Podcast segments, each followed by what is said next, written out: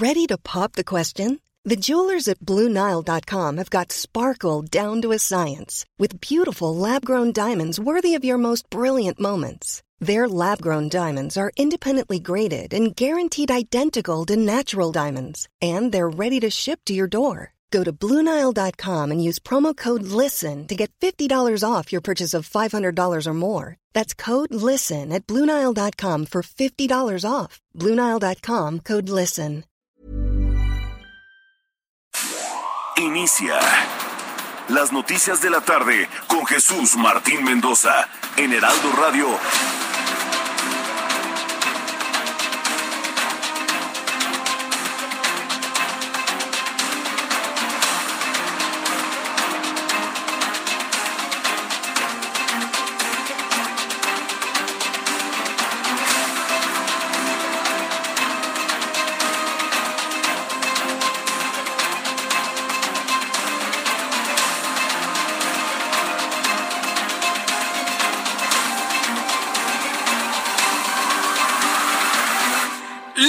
tarde en punto, hora del centro de la República Mexicana. Bienvenidos, muy buenas tardes. Iniciamos el Heraldo Radio de este lunes 14 de febrero de 2022. Hoy es día de San Valentín, popularmente en México conocido como el Día del Amor y de la Amistad.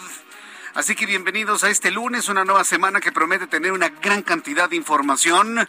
Súbale el volumen a su radio que le tengo la información más importante y también la actualización de todo este choque de trenes, ¿no? De todo este diferendo que hemos sido testigos entre el gobierno federal y entre un periodista, uno nada más, ¿eh? Y bueno, pues por rebote a todos los periodistas y medios de comunicación. Platicaremos todo esto más adelante. Súbale el volumen a su radio que le tengo un resumen con los asuntos más destacados hasta este momento. En primer lugar, le informo que el ex candidato presidencial Ricardo Anaya no se presentó a su audiencia de este lunes, por lo que el juez de control declaró como injustificada la ausencia de, de Anaya y ha autorizado a la Fiscalía General de la República a solicitar una orden de aprehensión en contra del panista. Todavía no se gira. Pero bueno, existe, la posibilidad de que la Fiscalía General de la República pues reaccione de esa manera generando una orden de aprehensión en contra del panista, que todos sabemos no está en México, está en Estados Unidos cuidando su libertad, porque bueno, como está todo, todo amañado en torno a él, es lo que él dice, bueno, pues se protege de esa manera estando en los Estados Unidos. Lo platicaremos más adelante aquí en el Heraldo Radio. Personaje de la noticia hoy en el Heraldo Radio, José Manuel Álvarez, ministro de Asuntos Exteriores de España informó que su gobierno no tomará ninguna medida en contra de México después de las declaraciones del presidente, del presidente mexicano, de hacer una pausa en las relaciones bilaterales. Es decir, lo van a ignorar. Eso que yo le digo. Ese es el camino. Ese es el camino. Más que enojarse, pues ignorar, ignorar, ya, simplemente. Y dijo, ah, pues sí, dijo y ya. Ignorar. España, esa es la noticia, ha decidido ignorar los dichos del presidente mexicano. Mientras tanto, el gobernador de Jalisco, Enrique Alfaro, declaró que no se reforzará la seguridad en la zona limítrofe entre Jalisco y Colima. Señaló que más que blindaje se requiere coordinación y cooperación entre los gobiernos estatal y federal. Reacciones del gobernador de Jalisco luego de las jornadas violentísimas que se han vivido allí en Colima, que prácticamente mantienen a todos los colimenses en sus casas, con negocios cerrados con negocios parados completamente, sin que los niños vayan a la escuela debido no al COVID, sino a la violencia desenfrenada en Colima. Lo conversaremos más adelante aquí en el Heraldo Radio. El CONACIT y el laboratorio Avimex publicaron los resultados preliminares del estudio fase 1 de la vacuna Patria. Recuerda que la vacuna Patria es una vacuna estadounidense. La patente se está en Estados Unidos, de manera concreta en Nueva York pero bueno, el laboratorio y los científicos que inventaron esta vacuna, pues liberaron la patente para que los países subdesarrollados puedan hacer su propia vacuna. Y aquí se bautizó como patria. Esa es la verdad y yo estoy obligado a decir la verdad de las cosas. Esta vacuna no nació en México, es una vacuna de tecnología estadounidense. Bueno, pues la vacuna que le llaman Patria aquí en México contra el SARS-CoV-2 concluyeron que se trata de un biológico seguro y con el potencial inmunológico en los seres humanos. Pues de eso se trataba, ¿no? Que funcionara finalmente. No, no, si luego le digo qué declaraciones luego a veces no salen y se la presento para que vea usted la declaración. Dicen que es una vacuna contra el SARS-CoV-2. Bueno, muy bien. Mientras tanto, el secretario de Seguridad Ciudadana de la Ciudad de México, Omar García Harfuch, dijo que el cartel de Sinaloa busca operar desde la capital especialmente porque se ha detenido un gran número de integrantes del grupo delictivo en los últimos meses. Noticias internacionales. Estados Unidos decidió trasladar su embajada en Ucrania a Kiev, de Kiev al Lviv ciudad ubicada al oeste del país, muy cercana a la frontera. Eh, ante las especulaciones del país estadounidense de una inminente inversión Rusia en contra de Ucrania. La Federación Internacional del Automóvil anunció este lunes que el calendario de la Fórmula 1 para 2022 solo tendrá tres carreras clasificatorias al sprint, la mitad de lo que se quería la instancia en una decisión tomada tras una reunión con la F1 y las escuderías. El reloj marca las 6 de la tarde con 5 minutos hora del centro de la República Mexicana. Vamos con nuestros compañeros reporteros urbanos, periodistas especializados en información de ciudad. Alan Rodríguez, gusto en saludarte. Bienvenido. Buenas tardes. Jesús Martín, amigos, muy buenas tardes. Continúa la realización de pruebas para la detección del VIH, así como la repartición de condones en la glorieta de los insurgentes, en donde en estos momentos continúa el Festival Amor y Condón, organizado por el Metro de la Ciudad de México. Ya escuchamos algunas de las agrupaciones y muchas de las personas que están saliendo de sus trabajos en estos momentos, pues se encuentran congregadas en este punto, escuchando algo de la música. Mientras tanto, ya se está preparando la agrupación Rumba Violenta, con la cual va a cerrar este festival. Y pues bueno, para todas las personas que andan cerca todavía tienen una hora para venir a escuchar música y sobre todo para realizar la prueba del VIH que es completamente gratuita. Por lo pronto, es el reporte que tenemos desde la glorieta de los insurgentes. ¿Cómo, cómo dices que se llama el grupo? Se llama Rumba Violenta. Ellos son los que van a tocar, con los que va a cerrar este festival. Y pues bueno, ya la gente está lista para escucharlos. Rumba Violenta, vaya nombrecito. Bueno, muchas gracias, Alan. Continuamos al pendiente. Muy buenas Hasta luego, que te vea muy bien. Vamos a nuestro compañero Mario Miranda en otro punto del Valle de México. Adelante, Daniel. Perdón, Mario, adelante. ¿Qué tal, Jesús Martín? Buenas tardes. Pues te comento que en estos momentos hay presencia de lluvia ligera en la alcaldía Venustiano Carranza.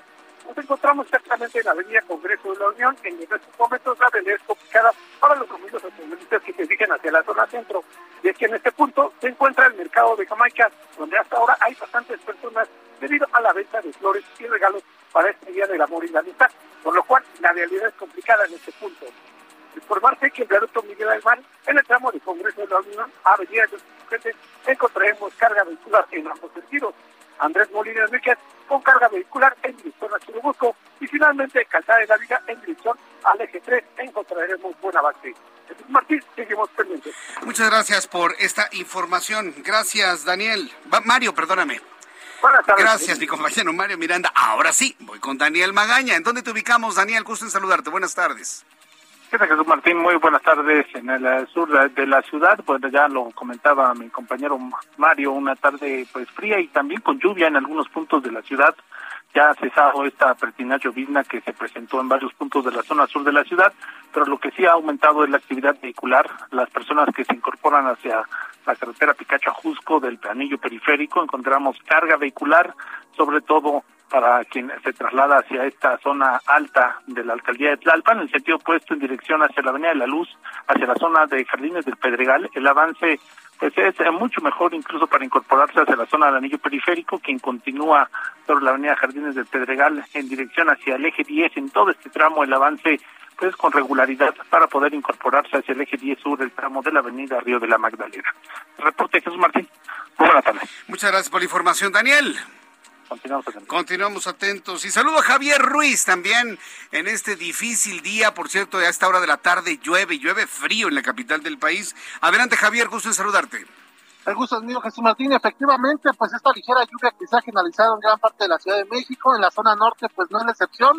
Incluso, pues hay que tener en cuenta, pues ya manejar con bastante precaución, porque, pues también, Jesús Martín, así como ha llovido, no han faltado también, pues los enamorados, muchos han salido a festejar, han acudido pues a plazas, centros comerciales, ya sea a comer o también por algún regalo. Nos encontramos justamente en la, zona de Calzada de los Misterios, donde vamos a encontrar pues ya algunos rezagos, una vez que se deja atrás la zona del eje 3 norte para cruzar el circuito interior, o bien para cruzar hacia el paseo de la reforma, el sentido opuesto, es decir, lo que es la calzada de Guadalupe, también ya presenta carga vehicular intensa para quitar el circuito interior, para llegar a la zona del eje 5 norte, donde tenemos centros comerciales, hay que tomarlo en cuenta. Y el circuito interior para esta hora también ya con avance complicado y lento, una vez que se deja atrás la zona de los insurgentes, y para quien desea llegar hacia Congreso de la Unión, o bien para llegar hacia la zona de la avenida Ingeniero de Romolina, el sentido opuesto, el avance es mucho más aceptable en los canales centrales se superan todavía los 50 kilómetros por hora, solo hay que moderar la velocidad. De momento, José Martín, es el reporte que tenemos. Muchas gracias por esta información, Javier. Estamos atentos, hasta luego, buena tarde. Hasta luego, muy buena tarde, mi compañero Javier Ruiz, con esta información. Ya son las 6 de la tarde con 10 minutos hora del centro de la República Mexicana. Hoy es 14 de febrero, Día de los Enamorados, Día de los Amigos. Un día consagrado a San Valentín, un hombre que unía a las parejas que deseaban casarse en secreto, ¿no? Y que consagró su vida al amor. Por eso la Iglesia Católica lo elevó al canon de los santos, convirtiéndolo en un verdadero santo San Valentín. Hoy lo recordamos y en recuerdo a todo lo que hacía, pues es el día del amor, el día de la amistad, el día de los amigos, el día de los enamorados. Bueno, pues muchas felicidades a quienes están celebrando con mucho cariño este día. Y bueno, pues vamos en este momento a escuchar qué es lo que sucedía un día como hoy, 14 de febrero, en México, el mundo y la historia. Abra Marriola. Amigos, bienvenidos. Esto es un día como hoy en la historia, en el Día del Amor. Ay, pues en el Día del Amor, Vicente Guerrero fue fusilado en 1831. En el Día del Amor, Oscar Wilde estrenó su obra teatral La importancia de llamarse Ernesto. En el Día del Amor murió la oveja Dolly, el primer animal clonado. También en el Día del Amor es la fundación de la plataforma YouTube. Y también en el Día del Amor es la fundación de Guadalajara, la actual capital del estado de Jalisco. Datos curiosones y amorosos. Amigos, esto fue un día como hoy en la historia. Muchas gracias. Muchas gracias, Abraham Arreola. Muchas gracias, Abraham Arreola, por las efemérides del día de hoy, 14 de febrero. Muchas felicidades a quienes están cumpliendo años también. Eh, una gran cantidad de personas cumplen años el día de hoy y quiero enviarle un saludo. Bueno, primero a los que son Valentín. Para Valentín Herrera. Mi querido amigo cirujano cardiovascular, el doctor Valentín Herrera, hoy está celebrando su santo. Muchas felicidades, mi querido Valentín, y además está cumpliendo años de casado con su esposa. Muchas felicidades, mi querido Valentín. Desde aquí te envío un enorme abrazo. Felicidades para ti, para tu esposo y felicidades hoy día de, de, tu santo también. Para Valentina Chávez, que nos escucha todos los días, Valentina también, muchas felicidades.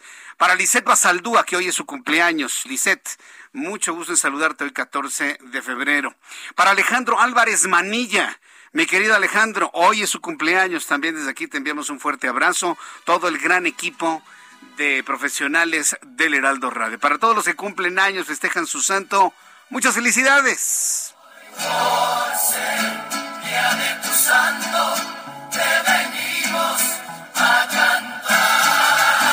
Muchas felicidades a quienes cumplen años y festejan su santo en este día de parte de sus amigos del Heraldo Radio. Bien, pues vamos a revisar las condiciones meteorológicas para las próximas horas.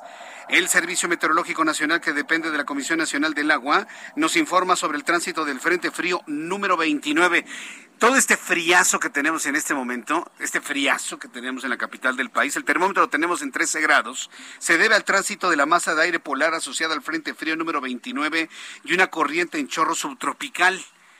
Esta ligera lluvia que nos cayó hace unos instantes podría ser una especie de aguanieve a una altura mayor, hace unos 3.500 metros de altura. Dice el Servicio Meteorológico Nacional que habrá un evento de norte con rachas de hasta 100 kilómetros en el Istmo y Golfo de Tehuantepec, ambiente muy frío a frío, de frío a muy frío en la mesa del norte y mesa del centro. Para esta noche y madrugada el Frente Frío número 29 sobre el Mar Caribe deja de afectar al país. Sin embargo, la masa de aire gélido asociada al sistema mantendrá el ambiente frío, muy frío durante la noche en la zona del centro del país. Vaya que si lo sabemos, ¿eh? Qué friazo nos cayó desde las, ¿qué serán? Desde las 4 de la tarde, que empezó prácticamente a nublarse, a caer algo de lluvia. Y si usted en este momento está a punto de salir de su trabajo, ya va saliendo de su trabajo, abríguese muy bien, ¿eh? porque está haciendo mucho frío y seguirá haciendo frío durante toda la noche. Dice el meteorológico que habrá un evento de norte de hasta 100 kilómetros en el Istmo y Golfo de Tehuantepec. Eh, para el día de mañana, un nuevo frente frío va a ingresar por el noroeste de la República Mexicana, en interacción con una vaguada polar y una corriente en chorro subtropical. No se ha ido el invierno, estamos a la mitad del invierno en realidad, y bueno, pues no nos queda otra más que abrigarnos muy bien, cuidarnos de los cambios bruscos de temperatura para evitar enfermarnos. Recuerde que en este momento pues está coexistiendo influenza, COVID-19 en todas sus variantes. Entonces a cuidarse. Y las personas que se acaban de vacunar, y que sienten los efectos terribles de la vacunación, que hasta con mormadera pues bueno, desde aquí les enviamos un saludo y un abrazo, esperando que se recuperen pronto de los efectos de la vacunación. Bien, con estos elementos atmosféricos les doy a conocer el pronóstico del tiempo para las siguientes ciudades. Amigos que nos escuchan ah, en Guadalajara, Jalisco, temperatura mínima 12 grados, máxima 25 en este momento, 24 en Monterrey, friazo en Monterrey, 2 grados la mínima en Monterrey para el día de mañana, 22 la máxima en este momento, 19. En media de Yucatán, mira, mínima 17, máxima 26, 22 en este momento, eso es frío allá en Mérida, ¿eh? 22 grados en Mérida. Es frío de abrigo, así se lo digo. En Hermosillo, Sonora, mínima 12, máxima 33, en este momento 32. Mexicali, muy extremoso, mínima 5, máxima 31, eh, en este momento 29 grados. Y aquí en la capital de la República, el termómetro en este momento está en 14 grados. Sensación térmica de entre 11 y 12 ¿eh? por el vientecito que está soplando, pero tenemos 14 grados. La mínima mañana al amanecer estará en 5 y la máxima 22 grados Celsius.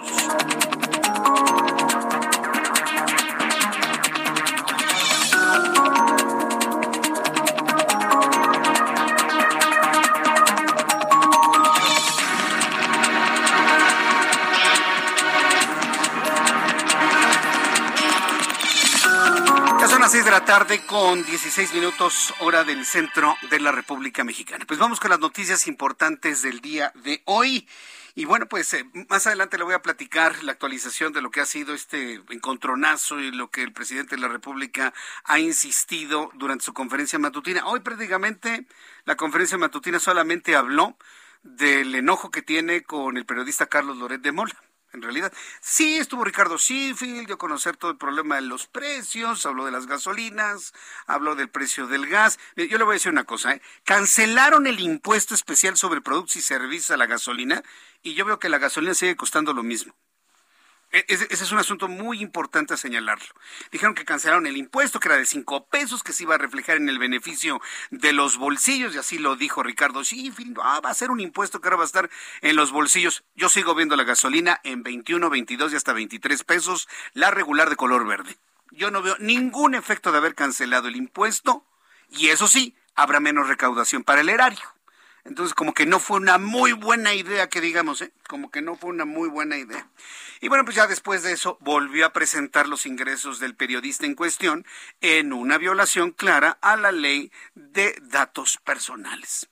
Yo, yo no entiendo si nadie le ha dicho al presidente de la República que eso es una infracción muy grave a la ley de datos personales. Pero bueno, pues ahí lo presentó. Al ratito le tengo todos los datos, las aclaraciones que hizo su hijo, José Ramón López eh, Beltrán, que ya lo coloca en otro conflicto de intereses ahora por el uso de las visas. Esto nos, nos lo va a platicar Francisco Villalobos un poco más adelante. Pero bien, vamos por partes. Empezamos con el tema de Ricardo Anaya. Sí, porque me dicen en las redes sociales, ¿no? Los adoradores de López Obrador. ¿Vas a hablar del presidente? Espero que también hables de Ricardo Anaya. Claro, hombre, pues si es noticia. ¿Quién deja de ir en un quinto llamado a una audiencia? También, por favor. Pero bueno, estamos precisamente ante una estrategia, ¿sí? Hasta que se derrumbe por completo el acusador, que es Emilio Lozoya. Ir a una audiencia de un acusador que se encuentra tras las rejas con todas las dudas de sus dichos. Dígame en qué país del mundo ocurre. Pues en México, por supuesto. El caso es que Ricardo Anaya, ex candidato presidencial, no se presentó a la audiencia de este lunes por el caso Oderbrecht. El juez de... ¿Qué es lo que se le persigue a Ricardo Anaya? Pues dicen que le dieron una lana, 6 millones de pesos para votar en favor de la reforma energética. Eso es lo que le persiguen a Ricardo Anaya, ¿no? Bueno, Ricardo Anaya, ex candidato presidencial, no se presentó a la audiencia de este lunes por el caso Oderbrecht. El juez de control, Marco Fuerte Tapia, declaró como injustificada la ausencia del panista, por lo que autorizó, bueno, ya le abrió la puerta, vamos a verlo de esa manera, la Fiscalía General de la República a solicitar una orden de aprehensión en su contra. La defensa de Anaya solicitó más tiempo para revisar el expediente del caso, pero la petición fue negada. Como respuesta, el ex candidato presidencial Ricardo Anaya compartió un video en sus redes sociales donde aseguró que no entrará en el juego ni se va a dejar del presidente de México y por esa razón decidió no presentarse a la audiencia. Por otra parte, el presidente mexicano comentó que espera que en el caso de Anaya se aplique la ley y se termine con el influyentismo.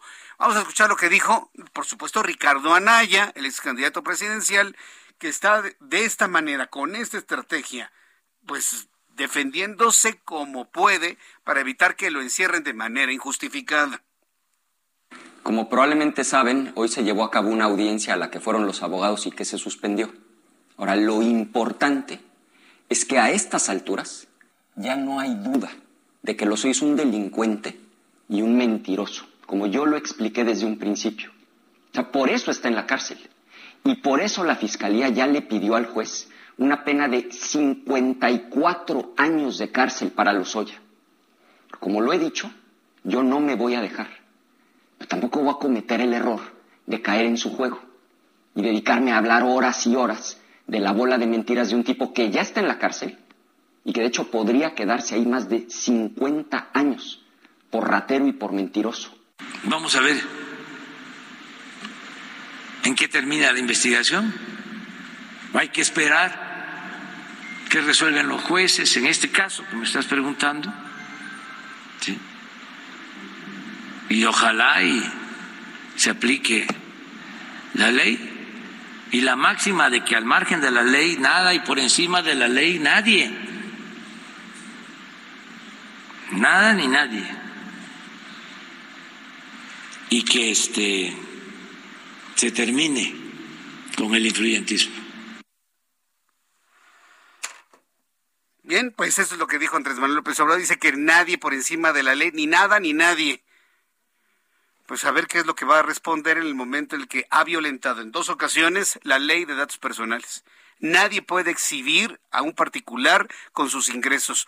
Por muy idea que tenga López Obrador de que el trabajo que hacemos es público, sí, nuestras relaciones contractuales son completamente privadas, porque no somos servidores públicos. Ni el periodista aludido, por supuesto. Entonces, si tiene algún problema con el pago de impuestos, ah, entonces ahí sí es atendible pero van dos ocasiones que menciona solamente el ingreso y no ha podido fundamentar que tenga algún problema de carácter fiscal. Eso no, eso no lo hemos escuchado. Entonces, bueno, pues esperemos que aplique en todos los casos, inclusive en el del mismo. ¿Qué va a pasar con Ricardo Anaya? Pues no lo sabemos. ¿Qué va a pasar con eh, la orden de aprehensión que pueda girar la Fiscalía General de la República? Hasta el momento no se han pronunciado. Lo que es importante saber cuál es el, el futuro finalmente de, de un hombre como Emilio Lozoya, que está acusando a Ricardo Anaya, pero son acusaciones que vaya, ni el mismo gobierno ahora le cree. Si verdaderamente el gobierno le creyera a Emilio Lozoya como un informador veraz, no lo tendría encerrado. ¿Se da cuenta? Pero en así están las cosas. Sabrá Ricardo Anaya cómo se, cómo se defiende. Pero yo sí le quiero decir una cosa, ¿eh? así con, con, eh, con mucha franqueza. Pensar que la estrategia opositora del país reside solamente en Ricardo Anaya? Es equivocarse de manera completamente redonda. ¿eh?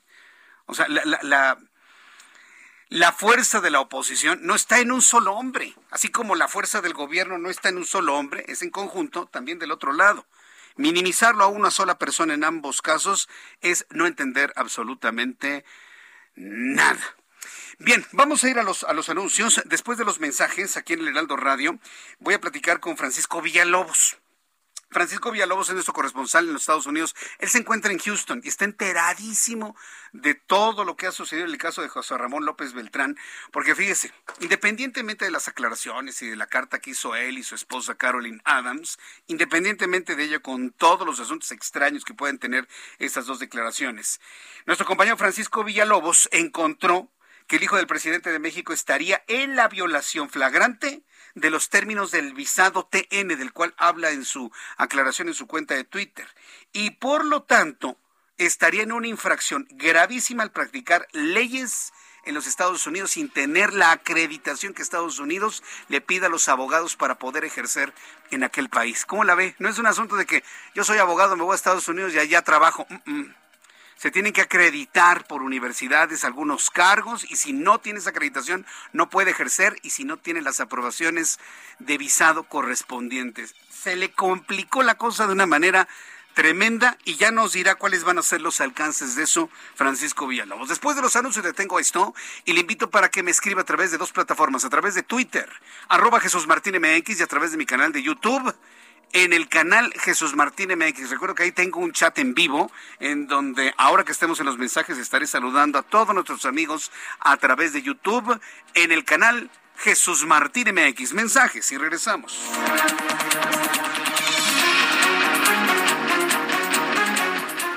Escuchas a Jesús Martín Mendoza con las noticias de la tarde por Heraldo Radio, una estación de Heraldo Media Group. Escucha las noticias de la tarde con Jesús Martín Mendoza. Regresamos.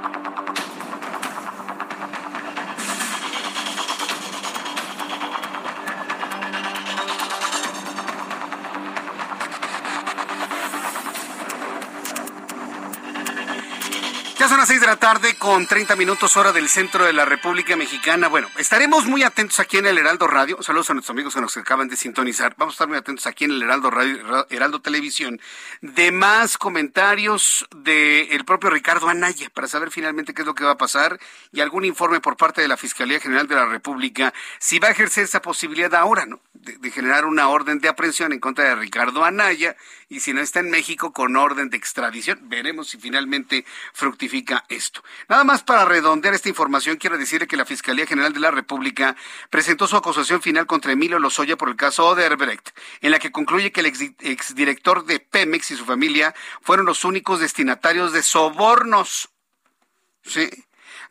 Y ese, ese destinatario de sobornos es el que está acusando a Ricardo Anaya. Si, se da cuenta, ¿no?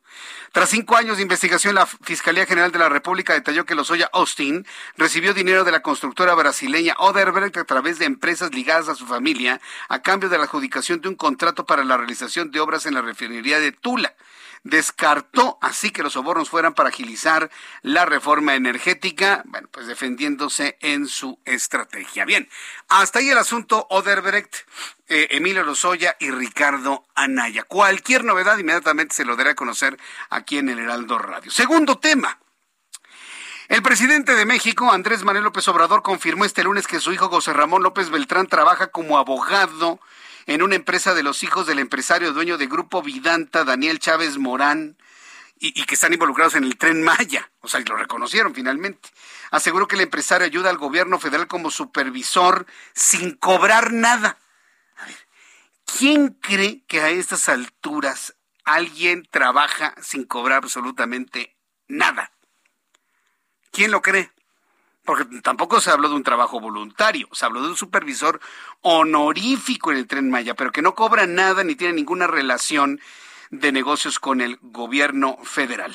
Pero mire, independientemente de eso, estas defensas que finalmente no tuvieron ningún tipo de, efecto mediático, eh, el joven José Ramón, bueno, joven señor, lo que sea, José Ramón López Beltrán dio a conocer una carta, bueno, un mensaje muy escueto, ¿eh? muy, muy, muy escueto en su red social, ¿sí? Esa me la mandaron porque como ha bloqueado a todo el mundo, pues evidentemente hay quienes no lo podemos ver. Pero escribió lo siguiente. En el año 2018, estoy leyendo el mensaje de José Ramón López Beltrán, en el año 2018 tomé la decisión, tomé la decisión seguir ejerciendo o sea, le faltó ahí un D, o sea, está mal redactado. En el año 2018 tomé la decisión seguir ejerciendo mi profesión de abogado, coma, hasta que decidimos en familia mudarnos a los Estados Unidos. En la actualidad y desde el año 2020 trabajo como asesor legal de desarrollo y construcción para K Partners y pone la página de internet que bueno, ya luego unos expertos a mí me sorprenden, ¿no? Los expertos en Internet se dieron cuenta que la página se elaboró minutos antes de que subiera a Twitter este mensaje. Bye. Que construyó para Key Partners, una empresa privada en Houston, a través de la cual recibí mi visa de trabajo TN. Eso es lo que nos va a platicar Francisco Villalobos. Soy un ciudadano privado, dice, y no tengo injerencia alguna en el gobierno de México. Mis ingresos provienen al 100% de mi trabajo en Houston.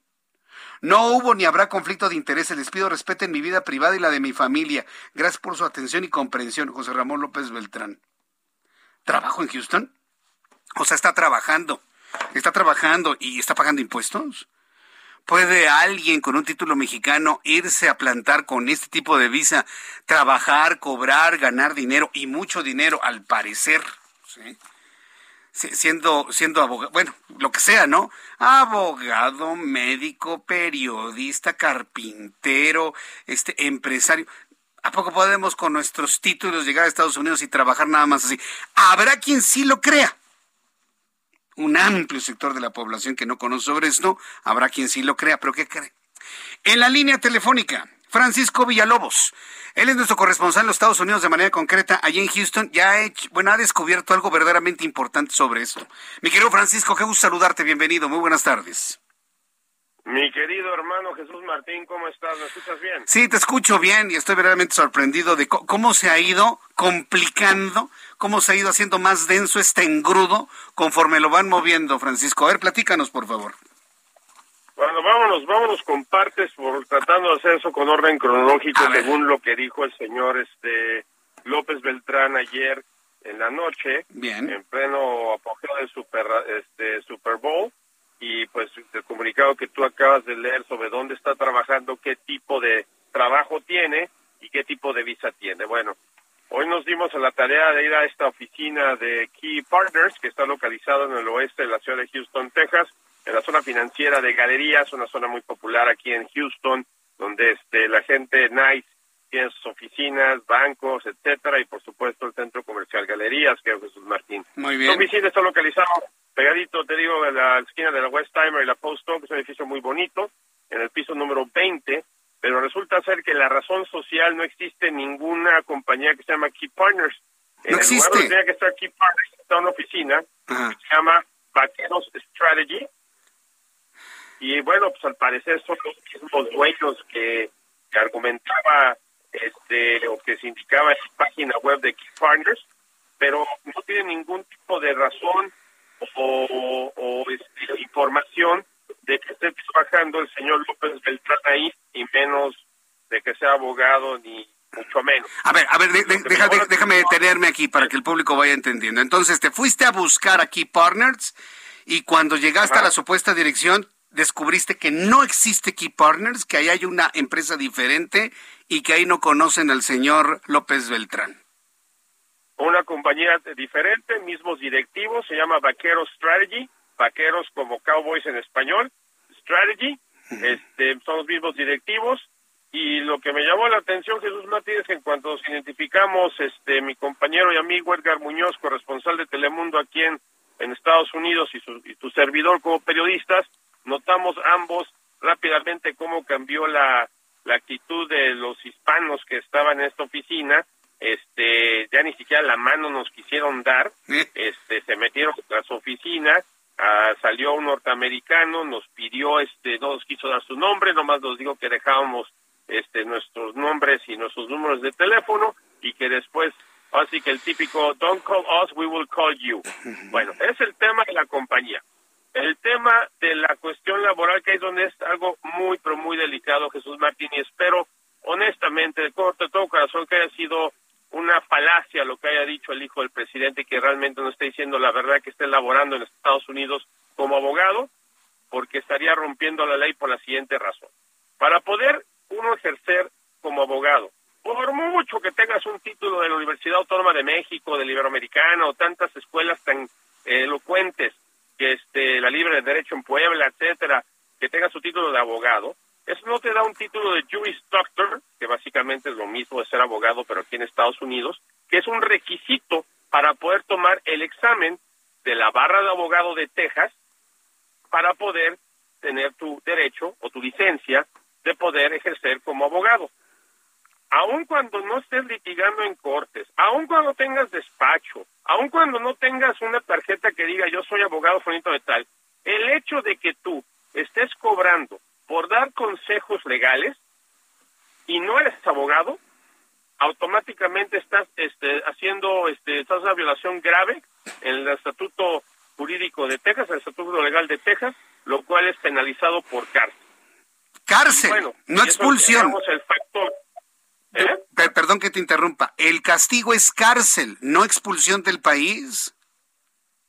Bueno, es cárcel, cárcel. si eres ciudadano americano, este, como residente legal, este, si eres un turista como dependiendo si este qué tanto este qué tanto ahora sí que el fiscal distrito el, piense que tú como estar ejerciendo leyes o ejerciendo una labor licencia representa un daño a la sociedad dar cárcel y eventualmente la expulsión del país porque este es el otro tema la la visa específica que el señor López Beltrán tiene ese tipo de visa es un, es un tipo de visa que es este patrocinio.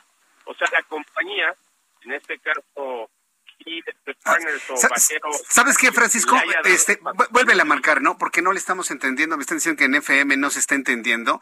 A ver si le puedes marcar por WhatsApp si tiene Wi-Fi, ¿no? Por favor. Sí, a ver, nos quedamos entonces que si es ciudadano estadounidense, entonces se va a la cárcel, ¿eh?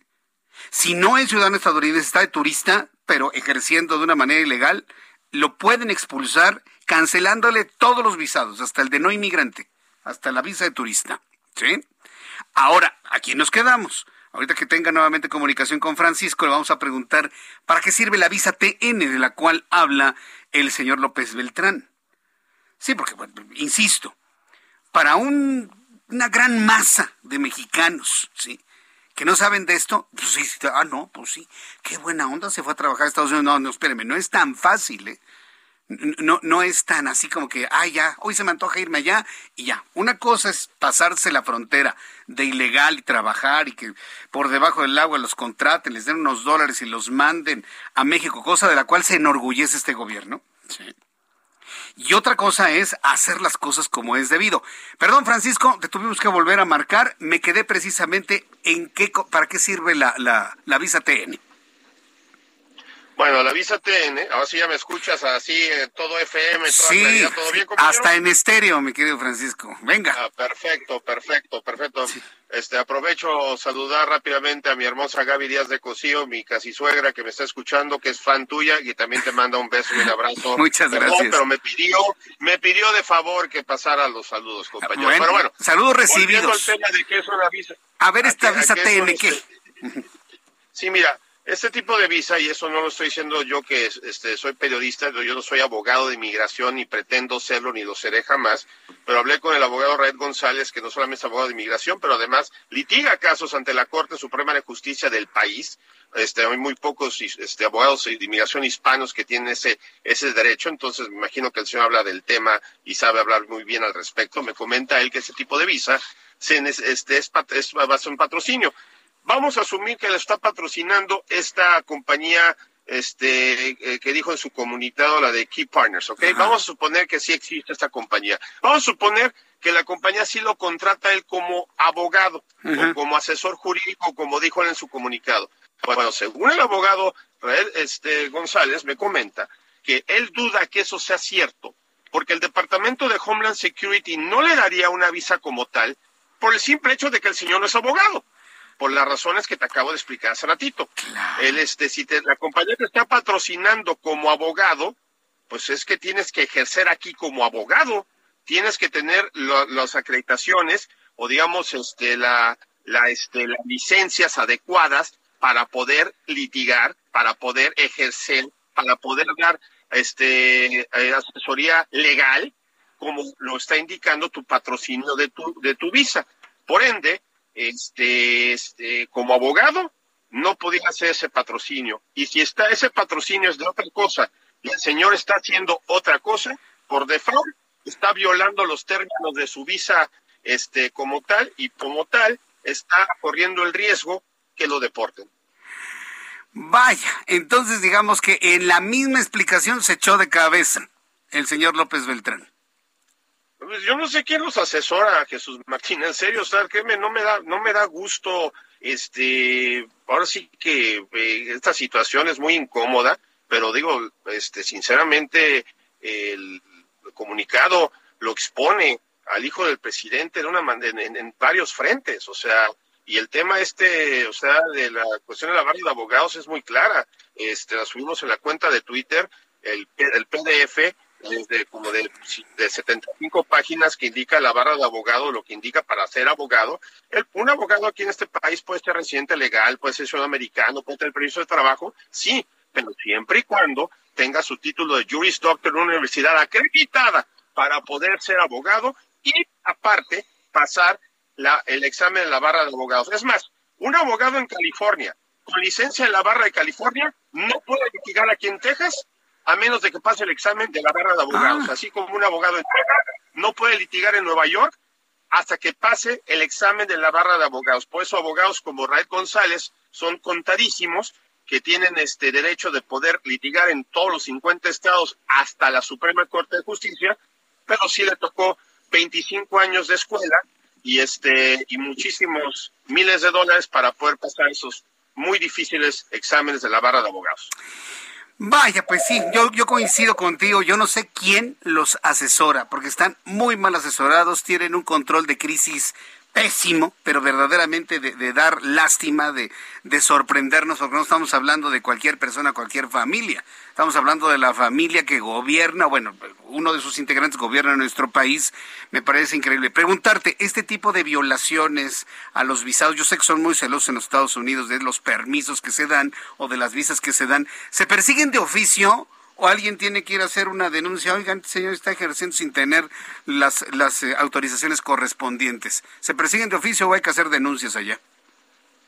Pues mira, este, yo estoy seguro que el departamento del fiscal general de Texas tiene muchos casos hasta el top de estar siguiendo, pero este, no creo que sea cuestión de que estén siguiendo la huella del señor López Beltrán a menos de que alguien haga una denuncia. Y repito, o sea, la información que para poder saber aquí en Estados Unidos si alguien es abogado o no es abogado es muy sencilla. Uno se mete a la, a la página precisamente de la barra de abogados de Texas, de Texas y ahí puedes este, agarrar y poner el nombre de quien quieras, incluyendo el abogado Red González que les acabo de comentar, o el, o el nombre del señor López Beltrán, y ahí claramente te va a decir si es abogado o no es abogado.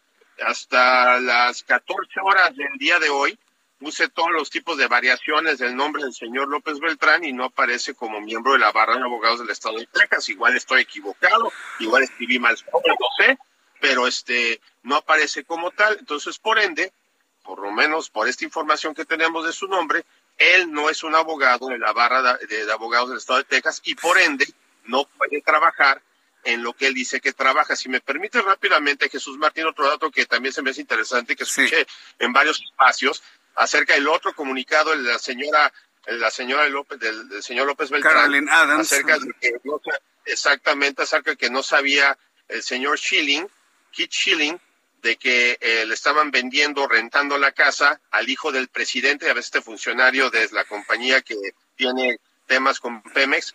Pues está ahí te va otro capi otro otro otro twist a esta novela.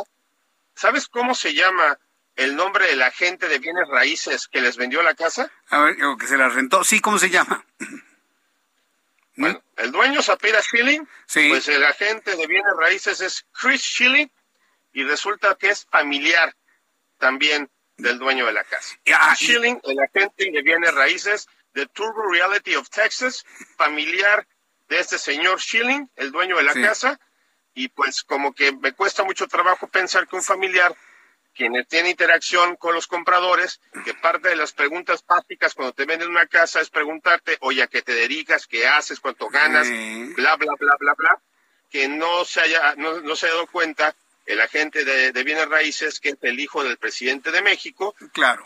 Y por eso, que no le haya comentado a tu familiar, le estás vendiendo la casa a alguien cuya tu compañía tiene relaciones sí, qué mala suerte, ¿no? Habiendo tantas casas en Houston y chin, se fueron a, a rentar una donde no sabían que era de un dueño de una empresa que tiene contratos con petróleos mexicanos de México. Híjole, qué mala, qué mala pata, ¿no? Qué mala pata.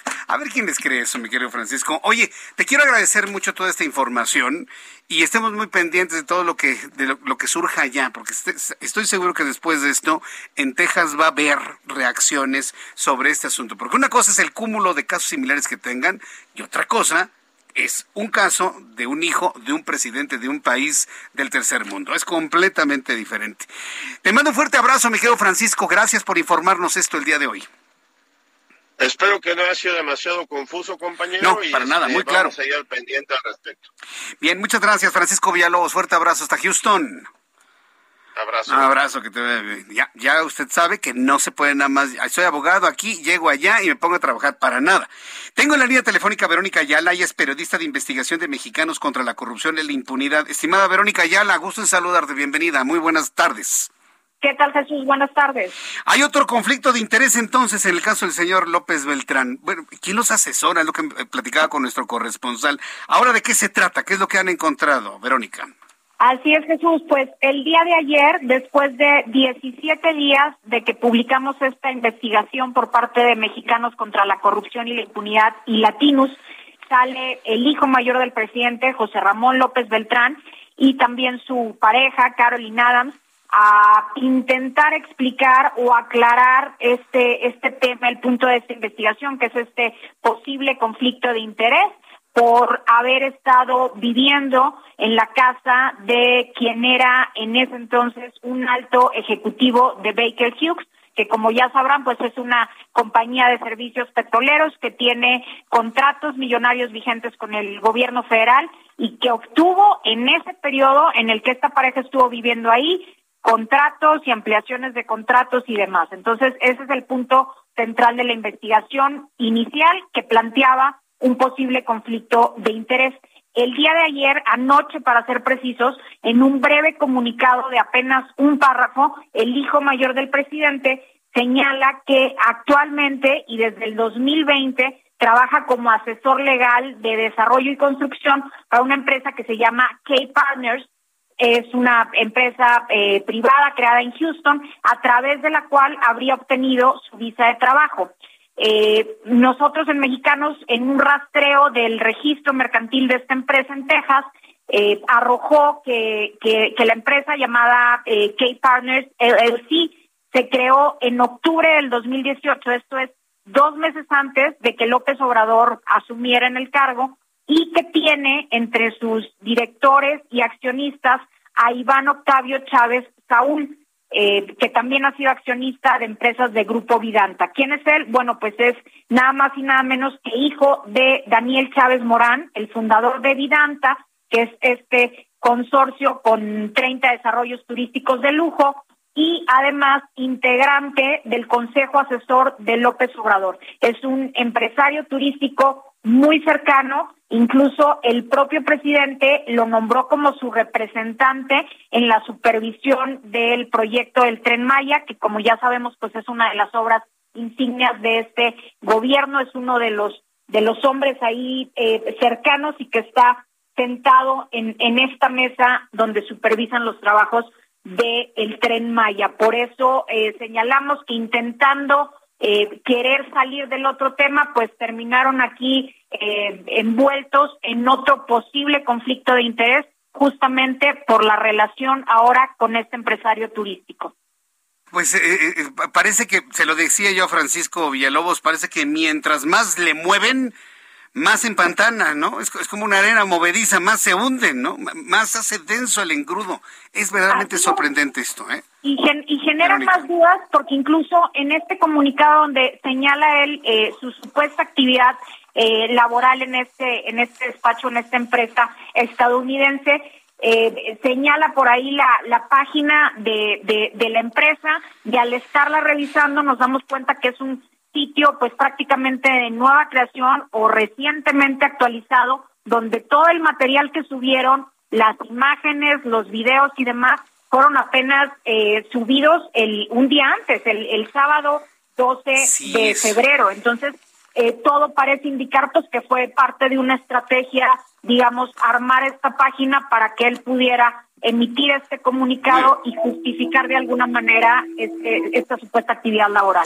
Bien, pues estaremos esperando algunas reacciones sobre esto. Yo creo que yo creo que si se quedan callados, yo creo que se defenderían mucho mejor. Vamos a estar muy atentos, Verónica Ayala, y gracias por actualizarnos esta información aquí en el Heraldo Radio. Muchas gracias, Verónica. Gracias a ustedes. Hasta luego, que te vaya muy bien. Bien, pues hemos hecho una parada sobre este asunto, del cual mucha gente me está preguntando. Con Francisco Villalobos me parece que es importantísimo este dato de las visas, dónde sí se puede trabajar, cómo no se puede trabajar, si usted puede ir a Estados Unidos siendo abogado las autorizaciones, los requisitos que se tienen que cumplir y ahora esto con el empresario turístico. Son las 6 de la tarde con 55 minutos, con 55 minutos hora del centro de la República Mexicana. Vamos a ir a los anuncios y de regreso ah, yo me sigo, ¿verdad? Es que me está diciendo que, puedo continuar con toda la información. Y yo le invito para que me envíe su comentario a través de Twitter, arroba Jesús Martín MX, arroba Jesús Martín MX, a través de YouTube, en el canal Jesús Martín MX, con todo esto que ha ocurrido. Mire, ya para redondear este asunto e irnos a otros temas y a otras noticias, eh, lo que ya nos comentaba Verónica Yali y también Francisco Villalobos. En un segundo mensaje publicado, eh, por la señora Caroline Adams, aseguró que todo lo que se ha dicho y publicado en referencia a cualquier vinculación contra la compañía Baker Hughes es falso. Detalló que su trayectoria en el sector energético de sus prácticas en Emiratos Árabes con la familia real de Emiratos, en la ONU y que su profesión la llevó a trabajar en el país donde conoció al señor en cuestión. Bueno, pues hasta ahí este asunto.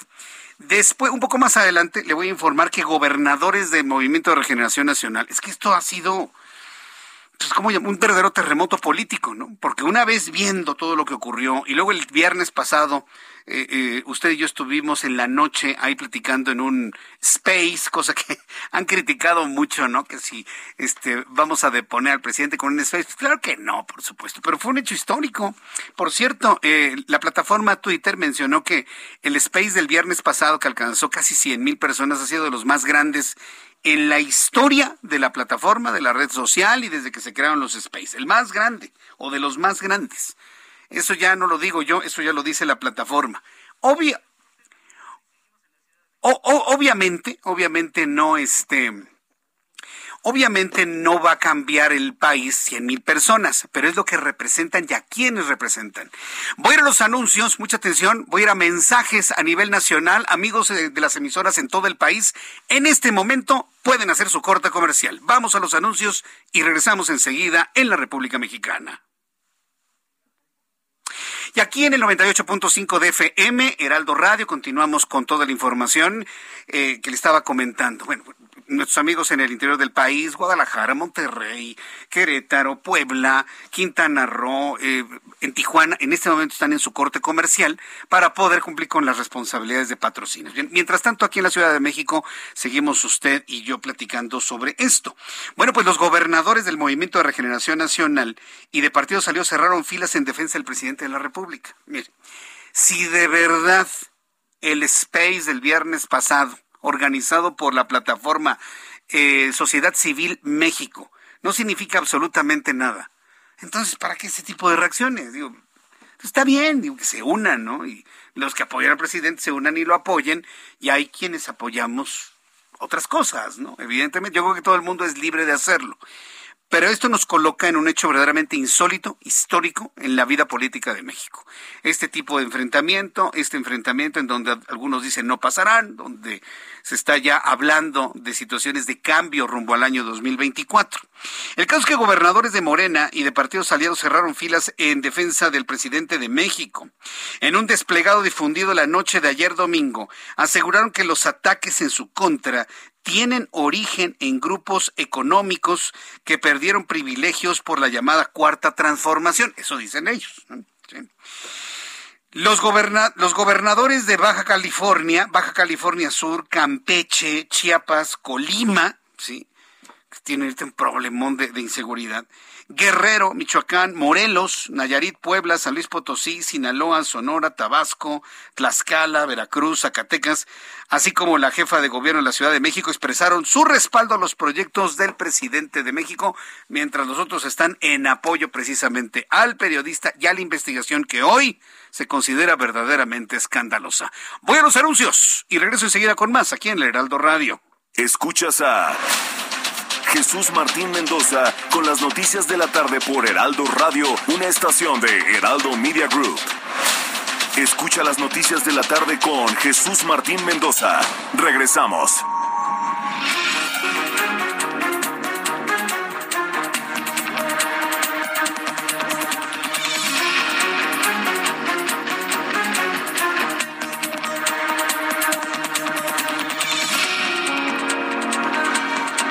Cuando ya son las 7 con 2, las 19 horas con 2 minutos, hora del centro de la República Mexicana, le presento un resumen con las noticias más importantes en el Heraldo Radio. La Secretaría de Salud informa sobre los números de COVID-19 aplicables para las últimas 24 horas. Recuerde que siempre a esta hora de la tarde se actualizan los números para dar a conocer qué tanto se han incrementado los niveles de contagio a nivel nacional. Según el último informe de la Secretaría de Salud, tenemos 7.831 casos más, con lo cual ya la sumatoria total acumulada es de 5.300.000 537 mexicanos contagiados de COVID-19. Lamentablemente, 146 personas perdieron la vida para un total de 312.965 fallecidos en lo que va de la pandemia. El índice de letalidad en México sigue siendo de los más altos de todo el mundo, con un 5.9%. En este resumen de noticias le informo que Verónica Ayala, periodista de investigación de Mexicanos contra la Corrupción y la Impunidad, declaró en entrevista con el Heraldo Radio que la empresa donde el hijo del presidente mexicano José Ramón López Beltrán obtuvo su visa de trabajo, la TN, tiene entre sus accionistas al hijo de Daniel Chávez Morán, empresario titular de la compañía Vidanta y que es cercano amigo del presidente de la República que actualmente forman parte del comité asesor de la construcción del tren Maya, asunto que reconoció el presidente, ¿eh? Pero argumentando de que pues ellos no cobran absolutamente nada. Escuchemos lo que dijo Verónica Ayala, periodista de Mexicanos contra la corrupción y la impunidad. Eh, que, la empresa llamada eh, K-Partners LLC se creó en octubre del 2018, esto es dos meses antes de que López Obrador asumiera en el cargo y que tiene entre sus directores y accionistas a Iván Octavio Chávez Saúl eh, que también ha sido accionista de empresas de Grupo Vidanta. ¿Quién es él? Bueno, pues es nada más y nada menos que hijo de Daniel Chávez Morán, el fundador de Vidanta, y además integrante del Consejo Asesor de López Obrador. Es un empresario turístico muy cercano, incluso el propio presidente lo nombró como su representante en la supervisión del proyecto del Tren Maya. Vaya revelación que ha hecho ahora Mexicanos contra la corrupción y la impunidad. Le informo en este resumen de noticias que el gobierno del estado de Durango exhortó a sus habitantes a que eviten utilizar las carreteras del estado vecino de Zacatecas debido a que se han convertido en peligrosas por la presencia de grupos de delincuentes. De ser necesario se recomienda viajar de preferencia de día y por la mañana, evitando por supuesto la noche. Mientras tanto, el Instituto Nacional Electoral, el INE, publicó en el Diario Oficial de la Federación los límites de financiamiento privado a los partidos políticos para las elecciones de 2022 provenientes de sus militantes y simpatizantes. La ley estableció que para este proceso electoral los militantes aportarán un máximo de 110 millones 879 mil 204 pesos para apoyar con los gastos de campaña en las elecciones estatales y en las elecciones municipales. El violador serial del periférico, así se le conoce, violador serial del periférico Miguel N., cuenta ya con 19 procesos en su contra por delito de violación, aunque podría llegar a 33, 36 acusaciones en su contra. La fiscal general de justicia Ernestina Godoy indicó que por lo pronto tiene otras tres carpetas de investigación en contra de este sujeto que fue detenido en octubre de 2021. Alemania planea suprimir de manera progresiva la mayoría de sus restricciones anticovid a partir del 20 de marzo. Alemania, según el proyecto gubernamental revelado este lunes, en esa fecha, el país podría suprimir o limitar la obligación de estar vacunado, una condición para tener acceso a los principales lugares de ocio. Entonces, ya tenemos varios países, Francia, Alemania, Italia, Israel, Canadá, Japón, por mencionar algunos, ¿eh? Ya están visualizando que el estar vacunado no sea un requisito para entrar y salir a cualquier lugar, llegar a algún país. Basta con presentar una PCR negativa. Bastaría con presentar una PCR negativa. Mientras tanto, el Tribunal Arbitral del Deporte levantó la suspensión a la patinadora rusa Camila Valieva de 16 años tras ser sancionada por dar positiva en su prueba de dopaje bueno, una prueba de dopaje que se le hizo el 25 de diciembre. Ojo con esto, ¿eh? Le hacen una prueba de dopaje y supuestamente salió una sustancia prohibida el 25 de diciembre. Que alguien nos explique, porque la información no trascendió y dejaron que la chica se inscribiera y participara en los juegos, en los juegos de invierno que se realizan allá en China. Bueno, por esa razón el Comité Olímpico Internacional decidió que si la deportista rusa sabe, sube al podio, no habrá ceremonia de entrega de medallas porque es inapropiado hasta que se esclarezca el caso. Eso es una discriminación total y absoluta. La chica hizo sus exhibiciones, sus programas de, patinaje artístico, logrando 176, no 79 puntitos, no hombre, 176, 180, 200 puntos. Extraordinaria la rusa, sí, extraordinaria. Y ahora no le van a dar medallas si alcanza medallas. Nada más porque tienen la duda de si ahorita estaría dopada de lo que le encontraron y supuestamente encontraron el 25 de diciembre. Vaya irregularidad en el jurado y en el Comité Olímpico Internacional en los Juegos de allá de China. Bueno, no saben ni cómo. Y como saben que están equivocados, por eso le dicen, bueno, sigue participando, pero pues quién sabe si te demos medalla. Imagínense el caso. Bueno, evidentemente Rusia está protestando y está presionando para que si Valieva consigue medallas, le den su medalla. Biólogos veterinarios y guardabosques de la Reserva Natural Parque Nacional Kruger en Sudáfrica decidieron cortar los cuernos de los rinocerontes bajo un ambiente controlado para evitar su cacería y salvaguardar la especie, aunque deban quitarle su esencia para evitar su muerte a manos de los cazadores, lamentaron autoridades de la Reserva Natural. Claro, los matan por los cuernos. Si ya no tienen cuernos, entonces pues, ya no los matan. Fíjense nada más. Esa es la raza humana. Así somos. Ya son las 7 con 9. Este es un resumen con las noticias más importantes. Le saluda Jesús Martín Mendoza.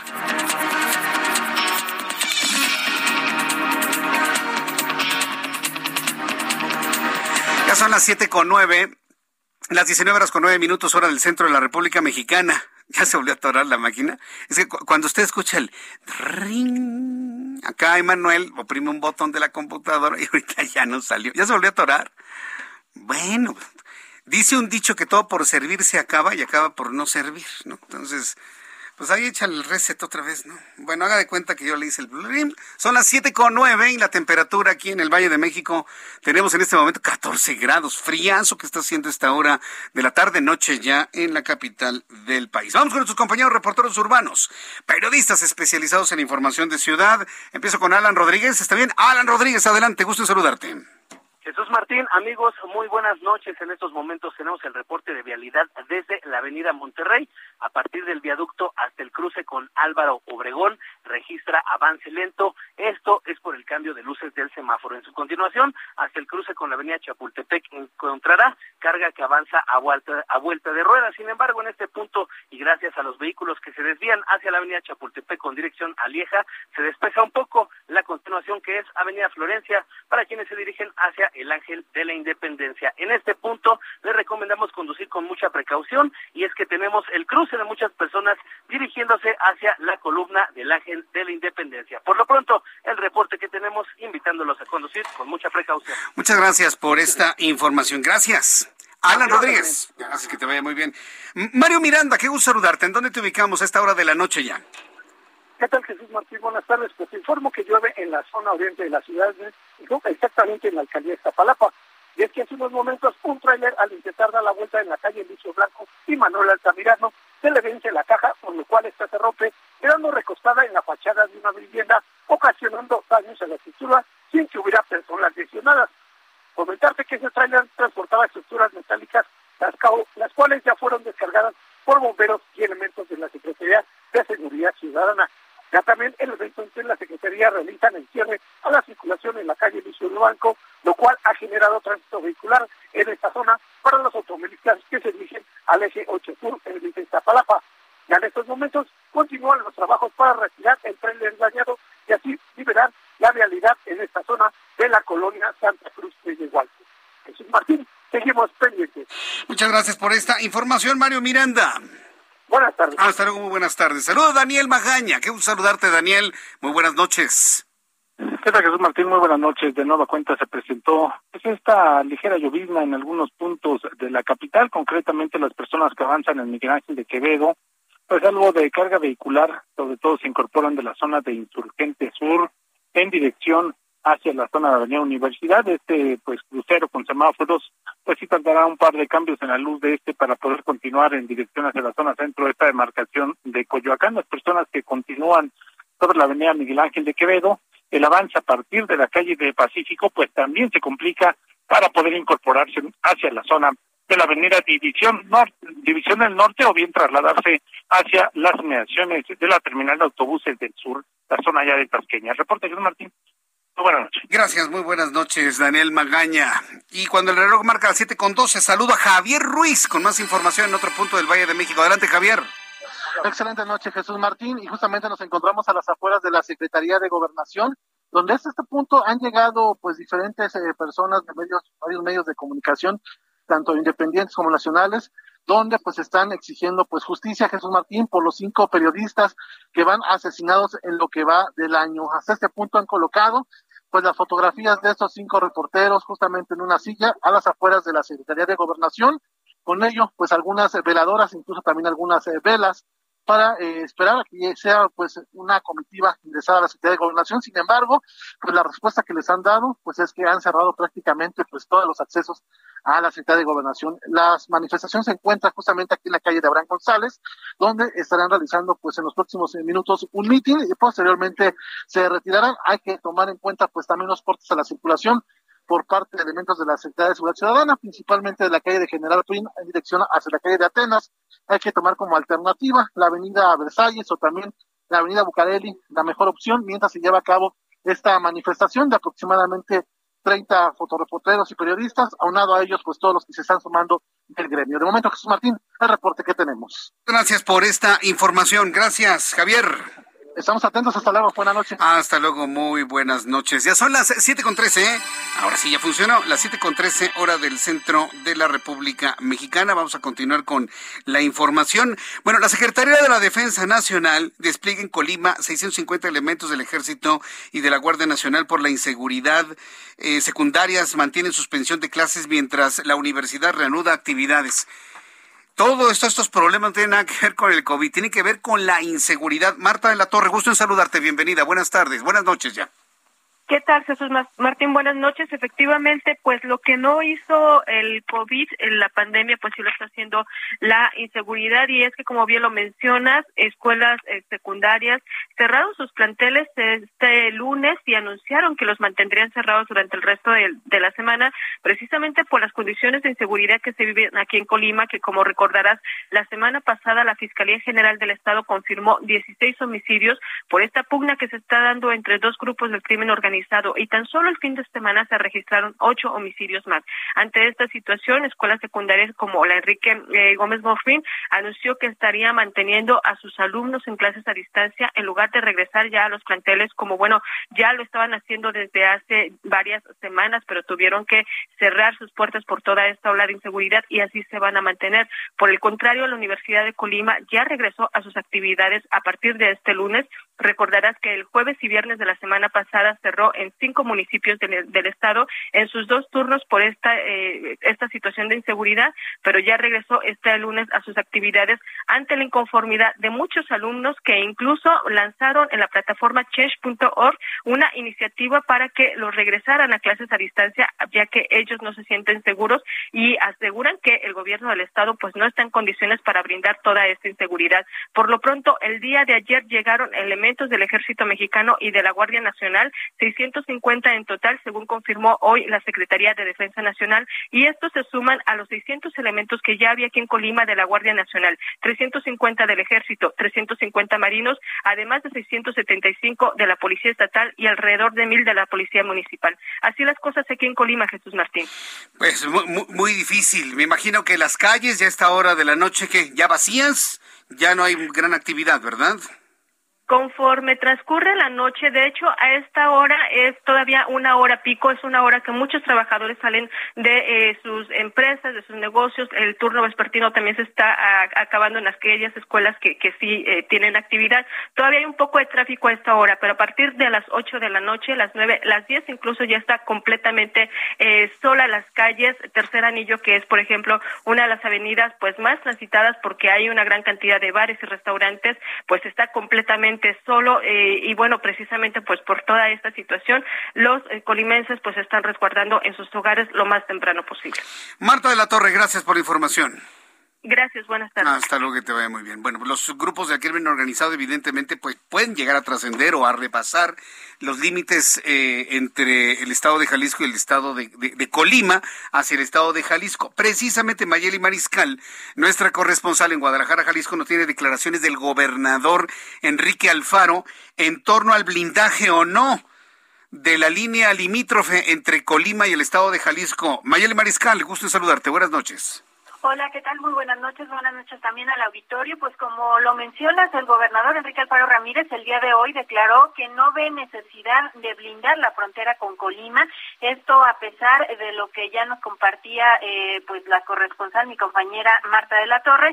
Él dice que en Jalisco eh, están más preocupados por eh, resguardar la frontera con Zacatecas y con Michoacán, como ya se ha venido haciendo, y es que desde finales del 2021, desde noviembre puntualmente, se reforzó la frontera con Zacatecas, a partir de diciembre con Michoacán, y bueno, por lo pronto dijo Enrique Alfaro que están en total disposición de colaborar, si así lo considera necesario, la gobernadora de Colima, Indira Vizcaíno, para poder apoyarla y sobre todo desea que pronto se pueda restablecer la paz en ese estado y que Jalisco pues estará en total eh, disposición de colaborar si es que en algo se puede, pero sin embargo las fronteras con Colima continuarán como hasta ahora, es decir, no se blindarán ni se moverán elementos de seguridad para resguardar este, estos municipios con la frontera. Bien, bueno, entonces a esperar, ¿no? Finalmente cómo se van a controlar las cosas y de ser necesario que pedirá ayuda a la Guardia Nacional, al Ejército Mexicano. ¿Mencionó algo de ello? Eh, no lo mencionó, por lo pronto el día de mañana se tiene la mesa de seguridad eh, con los cuerpos estatales y se estará revisando pues la situación que se tiene con Colima, sin embargo sí, en los límites con Zacatecas y Michoacán han estado ya reforzados con elementos de la Guardia Nacional y del Ejército, por lo que de considerarse pues podrían solicitar el apoyo federal.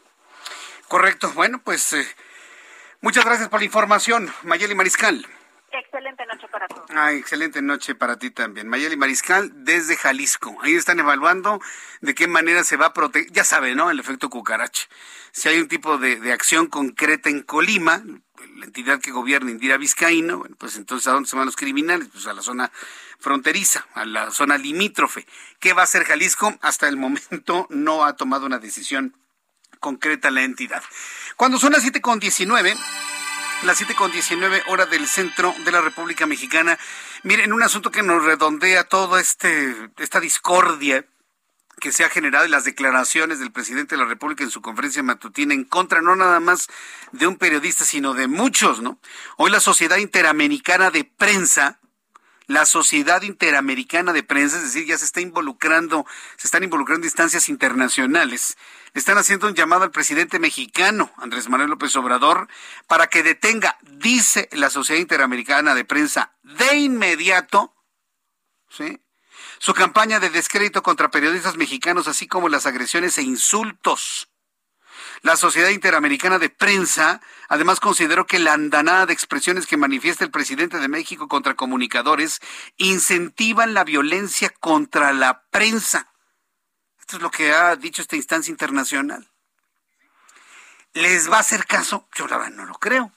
Si nuestra propia ley de datos personales determina que nadie puede ser vulnerado en su información personal, bancaria, fiscal, y el presidente lo hace dos veces de manera seguida, pues menos le va a hacer caso a la Sociedad Interamericana de Prensa. Pero bueno, yo eh, le doy constancia de esto, le, consigno el hecho, le consigno el texto y el llamado que se le está haciendo al presidente de la República.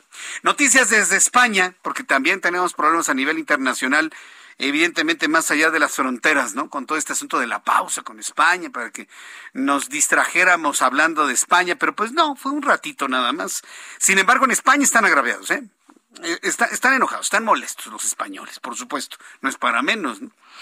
El ministro de Asuntos Exteriores de España, José Manuel Álvarez, personaje de la noticia hoy sin duda alguna, aseguró que su gobierno decidió no tomar ninguna medida contra México por las palabras del presidente.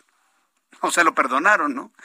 No van a tomar ninguna acción, España no tomará ninguna acción ni medida en contra de México por las palabras del presidente de nuestro país respecto a tomar una pausa con el país europeo porque las relaciones no piden interrupción, sino que inclusive, dijo José Manuel Álvarez, deben acelerarse, dijo el ministro español.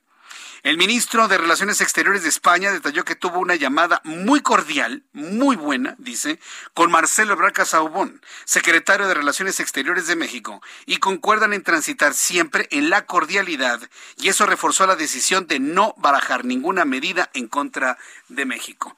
Quise yo detenerme en esta información. ¿Se acuerdan lo que le dije la semana pasada?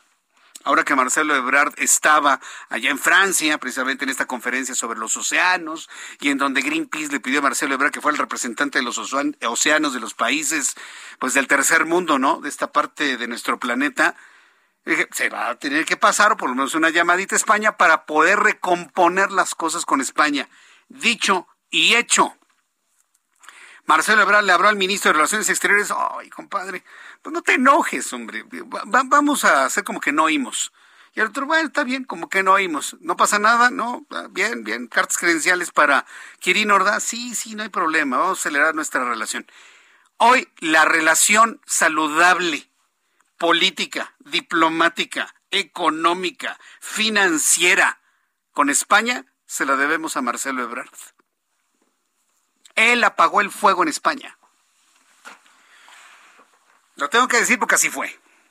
Nadie metió las manos por apaciguar el ánimo español y el mexicano. Nadie. Tuvo que salir, evidentemente, su trabajo, finalmente, eh, nuestro ministro de Relaciones Exteriores en nuestro país, Marcelo Ebrard. Entonces, gracias a él, mire, todo con España, no hay fijón, se acabó el conflicto, ya no pasa nada, las relaciones con España siguen tan buenas o más aceleradas que antes. Gracias a quién, usted ya lo sabe finalmente. Son las 7.23, las 7.23 horas del centro de la República Mexicana. Mire, antes de ir a los, eh, los mensajes, rápidamente le informo que el Consejo Nacional de Ciencia y Tecnología y el laboratorio Avimex SADCB dieron a conocer que ya se publicaron los resultados preliminares de la primera fase clínica de la vacuna Patria contra COVID-19. Recuerde que esta vacuna Patria de mexicana solamente tiene el nombre es una vacuna estadounidense, con patente estadounidense, patente liberada, para que países como México podamos hacer vacuna aquí en nuestro país contra el COVID. Se concluyó que la vacuna mexicana es segura y tiene potencial inmunogénico. Asimismo, durante la primera fase se logró determinar cuál será la dosis más viable para avanzar a la siguiente fase y sirvieron de base para la aprobación del protocolo que seguirá con la fase clínica 2 del refuerzo. Nos pondremos la vacuna patria, pues debe ser buena, si la patente y la forma de hacerlo en Estados Unidos resultó buena, debe ser tan buena como la Johnson, debe ser tan buena como Moderna, debe ser tan buena como Pfizer. Bueno, le estaré informando cómo va el avance de este trabajo aquí en nuestro país. Voy a los anuncios, regreso enseguida con más noticias. Aquí en el Heraldo Radio, escríbame vía Twitter, arroba Jesús Martín MX. Escuchas a Jesús Martín Mendoza con las noticias de la tarde por Heraldo Radio, una estación de Heraldo Media Group. Escucha las noticias de la tarde con Jesús Martín Mendoza. Regresamos.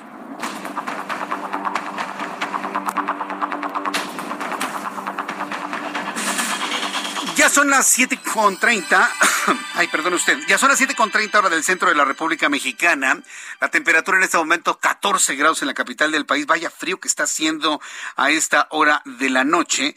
Eh, gracias por estar con nosotros. Gracias por sus comunicaciones. Gracias a Fabiola Hernández. Gracias a Dalia Patricia Gómez. También para Claudia Gabriela González Morán. DDT Audio. También gracias por escribirnos. Gustavo Robles. Salvador también. Gabriel Ortiz. Nos quiere también Jorge 12. Gracias, Jorge. Angélica Escalante, César Cancino Ayala, muchas gracias. Esto a través de nuestro canal de YouTube, el canal Jesús Martín MX, donde tenemos un chat en vivo. Me, me están comentando sobre, sobre la vacuna contra el VIH, por cierto, que eh, está avanzando mucho este asunto y también la vacunación hacia los niños. El fin de semana le compartí información sobre eh, el diseño de una vacuna para incluso recién nacidos. O sea, imagínense, estamos hablando de seis meses hasta cinco años de seis meses hasta cinco años. Todavía no se ha llegado a una información en cuanto a cuál debería ser la dosis o la cantidad de sustancia activa que tendrían cada una de, las, de, estas vacunas ya para los, los, infantes, prácticamente para los recién nacidos. A través de Twitter, gracias Carlos Garduño Muñoz, para Pat también gracias, Héctor Miguel también muchísimas gracias, Rosy Sánchez, también para Flores de Yanira, gracias Obastug. Dice Jesús Martín, nada más de imaginarme cuando termine el evento y haya, que haya que llevarse a la novia, ya me congelé de miedo. Muchas, mire, muchas críticas sobre la boda de la señora Elvester Gordillo y su abogado, ¿sí? Yo la verdad este tema ni siquiera lo consideré como algo importante porque me parece que es una muy mal lograda caja china, muy mal lograda caja china. A nadie le ha interesado, ¿no? y si alguien lo ha mencionado ha sido para hacer algún comentario, pues no precisamente muy bonito, ¿no? Entonces, pues yo creo que no tiene ningún sentido, creo que es material propio para otro, para otro tipo de contenidos, para otro tipo de programas. Y bueno, pues ya en su momento veremos qué, qué es lo que pasa. Jorge García Orozco, muchas gracias por tu comentario. Mexicaner, también muchísimas gracias.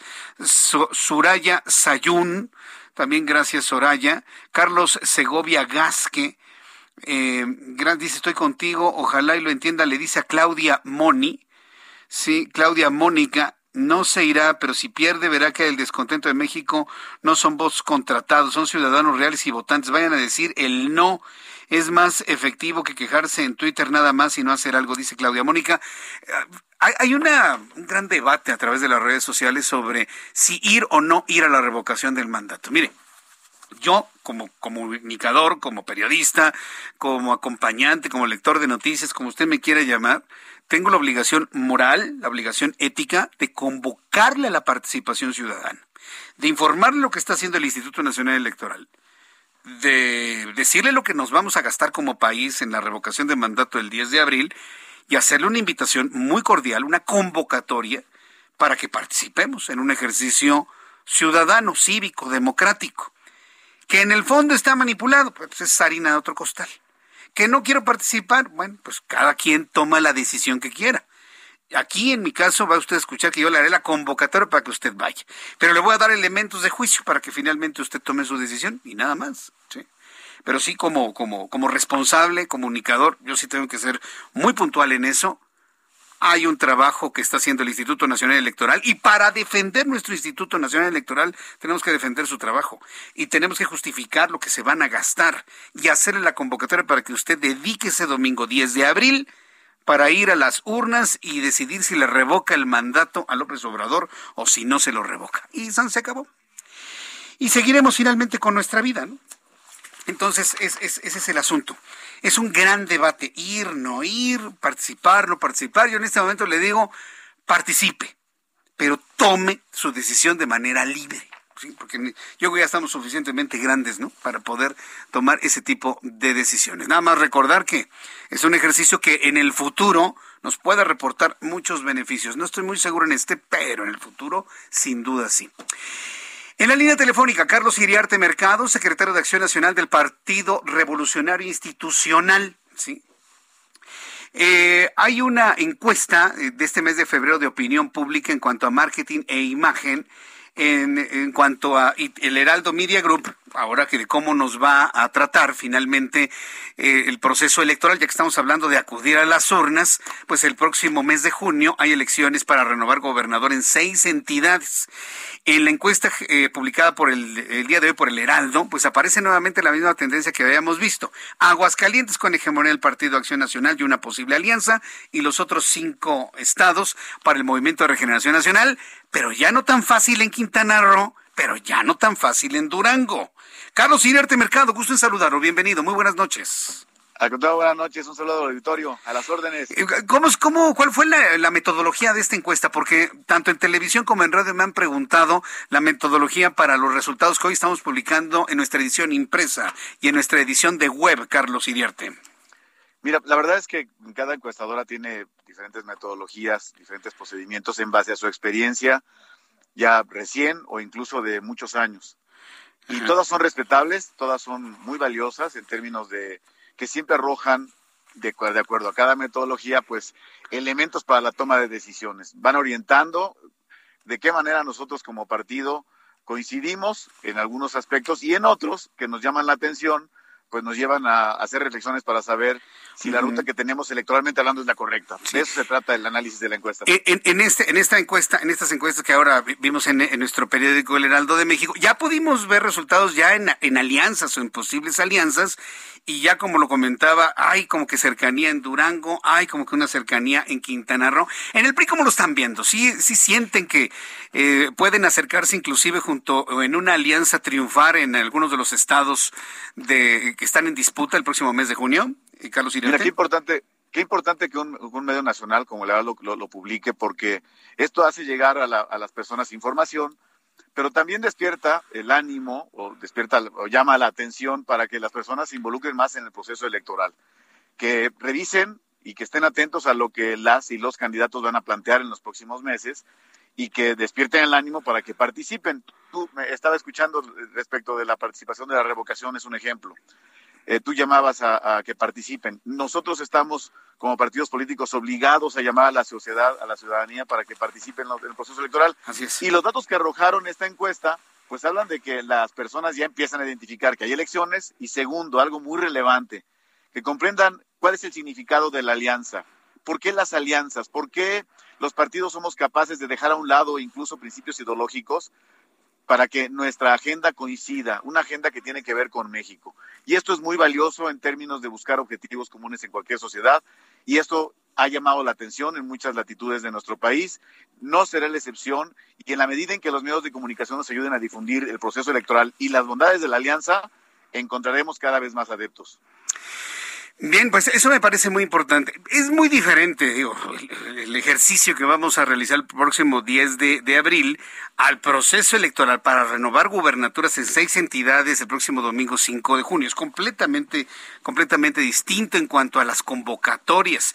Eh, buscan una participación superior al 40, 45% de los, de los votantes, llegando al 50% durante el, proceso electoral para renovar gubernaturas. Carlos Iriarte. Sí, por arriba del 40% sin duda alguna. Eh, dependerá mucho de cómo todos contribuimos a, difundir el proceso y que seamos capaces de llamar la atención de la sociedad para que conozcan nuestras propuestas como partidos políticos y particularmente como alianza. Ya tuvimos resultados muy positivos en la pasada elección en el 2021 y hoy, eh, pues con esta construcción de la alianza continuamos en el objetivo.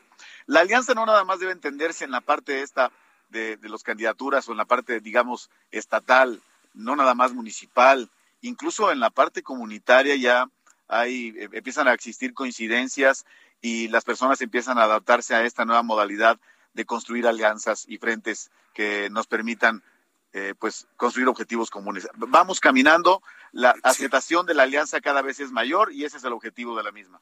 Hay, hay personas que a través de nuestra plataforma de, de, de participación eh, me piden que pregunte si el PRI está sólido en la alianza, sobre todo tomando en cuenta declaraciones del líder nacional del PRI en torno a la reforma eléctrica, que sé que es otro asunto, pero esas declaraciones hacen sentir a muchas personas que hay alguna debilidad, que se resquebraja la, la, la alianza entre partidos políticos. ¿Cómo, ¿Cómo, la ven y cómo la definen en el PRI, Carlos Iriarte?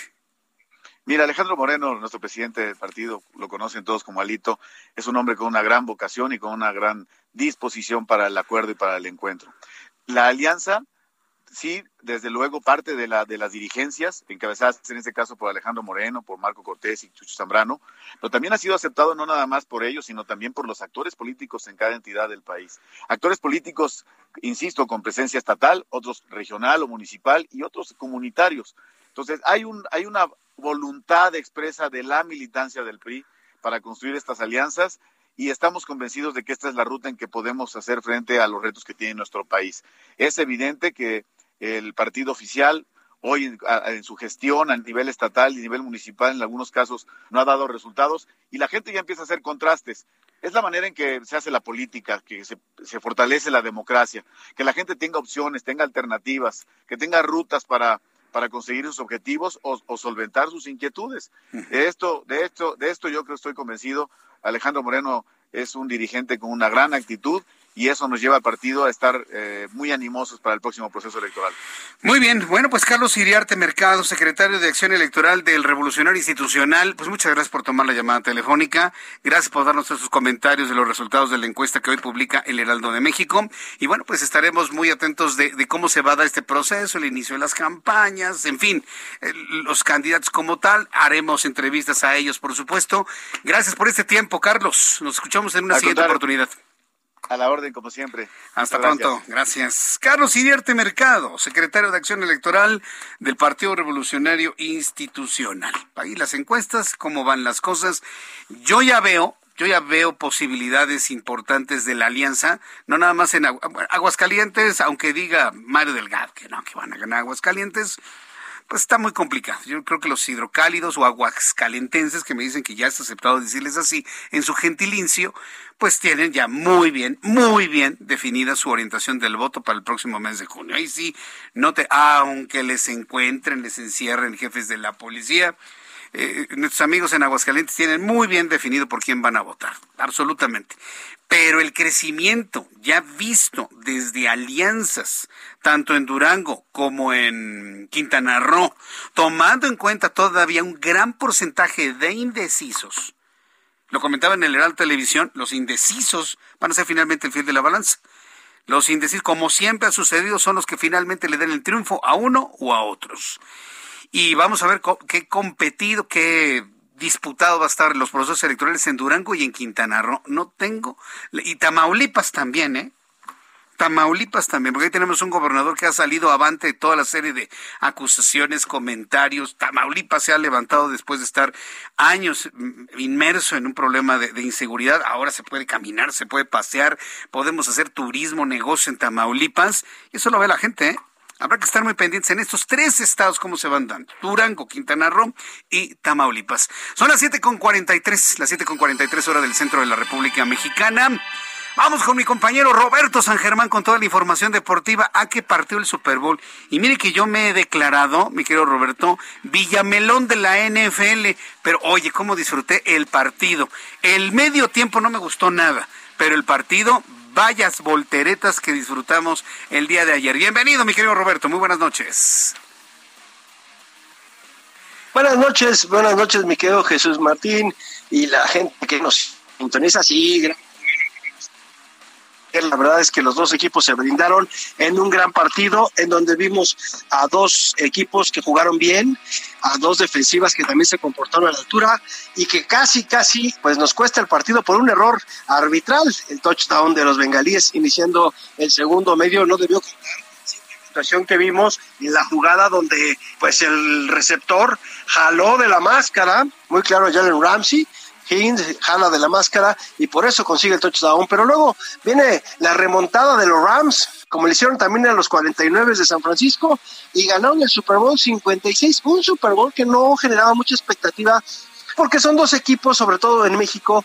Eh, los, Rams sí tienen afición, pero lo que es Cincinnati, pues la va a tener muchos años de no llegar a un Super Bowl, 22 años tenían, y ellos fueron un equipo que pues no ha podido ganar un Super Bowl. Las dos veces que jugaron contra los 49ers, las dos veces eh, el señor Joe Montana les ganó. Entonces, en esta ocasión les pasó lo mismo, ¿eh? Iban ganando el partido y al final le sacan este duelo 23 a 20. eh, Matthew Stafford estuvo bien y pues bueno, Cooper Cup, este receptor número 10 del equipo de los Rams es una maravilla y la defensiva con Von Miller, con Aaron Donald, que la verdad hicieron estragos a la línea ofensiva de los bengalíes, pues por eso ganaron el Super Bowl. Un buen equipo coachado y con un dueño que ha dejado trabajar a su gerente. Eso es lo que debe de aprender el señor Jerry Jones, lo que hizo el señor Conky, que con esto pues demostró que hay que dejar trabajar a la gente que sabe y lograron un Super Bowl. El equipo de los carneros es el segundo en su historia. El primero lo ganaron en San Luis ante Tennessee hace unos años y ahora lo ganan en su estadio, pero ellos eran los visitantes por cuestiones de la NFL, le tocaba a la conferencia americana ser el local en el estadio donde se iba a jugar el Super Bowl y bueno, pues eran los bengalíes el equipo que era el local, pero desgraciadamente no pudieron. Joe Burrow jugó bien hasta que lo lastimaron al final en esa jugada donde le hacen una carga y le lesionan la pierna y la rodilla.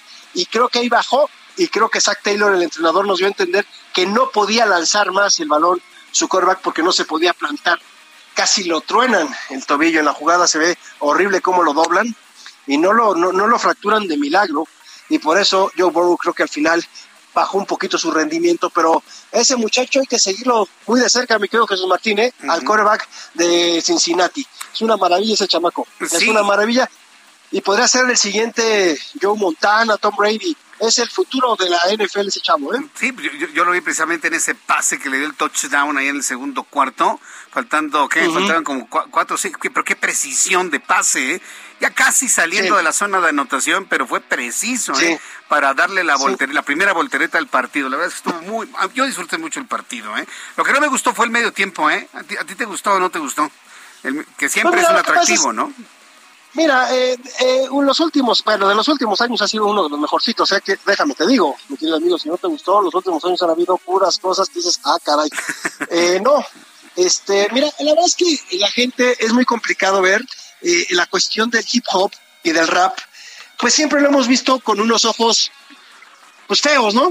Siempre hemos visto a los raperos y todo esto en East Detroit, el rap, Nueva York también, Los Ángeles tiene una cultura de, rap muy fuerte, de hip hop, todo lo que es el West Coast, que lo vimos ahí con Dr. Dre, Snoop Dogg, ¿no? También aparece Eminem, 50 Cent, eh, Mary J. Blige, eh, todos ellos, Kendrick Lamar, que también es otro que es muy famoso ahorita, es de los más recientes, ¿no? Y que los vemos a, este, este eh, perdóname, a estos hombres cantando rap. Pues de repente uno no lo podría entender eh, por qué los pusieron, pero pues tiene que ver también con, con, la cuestión de la situación que hemos estado viviendo de la parte también racial. Y la NFL ha sido muy empática en, ese, en esa cuestión. Algo que no sé si te diste cuenta, el rapero que es de color blanco, y sin menospreciar, no estoy diciendo racista ni nada del de color blanco, Eminem, no sé si te diste cuenta que se hincó. Sí, sí, sí, vi. Al final, bueno, ese hecho va a marcar también este Super Bowl. La NFL les prohibió a ellos hincarse. Oh. Por lo de Colin Kaepernick, ¿has escuchado hablar de este quarterback de los 49ers que tuvo problemas y que se hincó por una cuestión racial y también una marca, la de la palomita?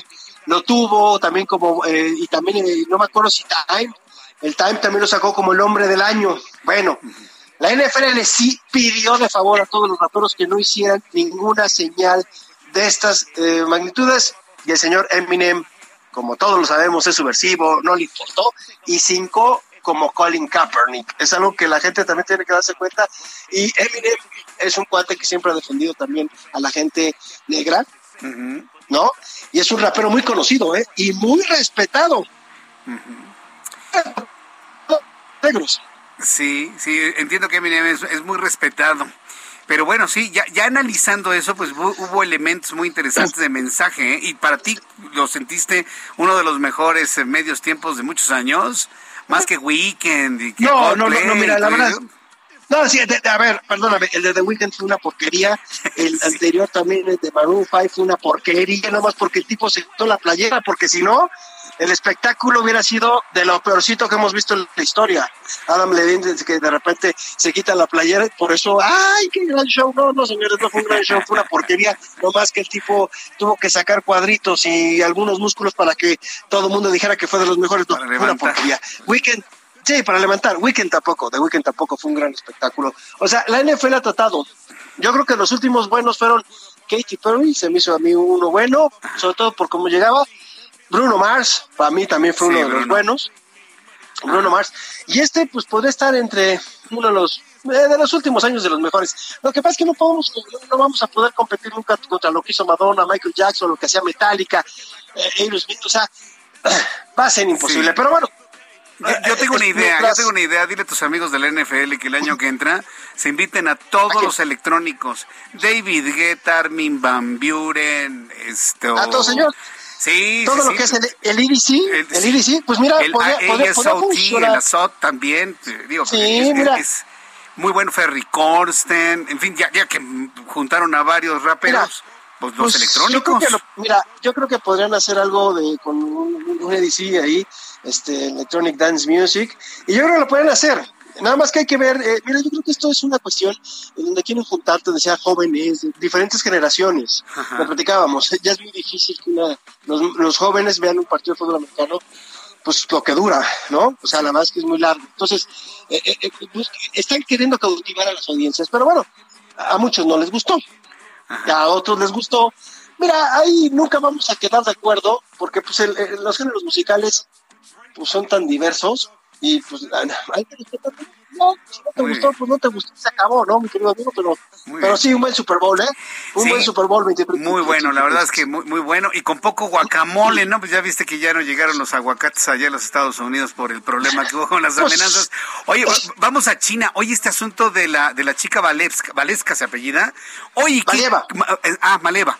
¿Qué caso Valeva, Valeva, Valeva. Sí. ¿Qué caso Valieva, Valieva, Valieva, claro. Ajá. Oye, ¿cómo, cómo, le ponen esas restricciones con un, eh, una muestra del 25 de diciembre? ¿Se vale eso?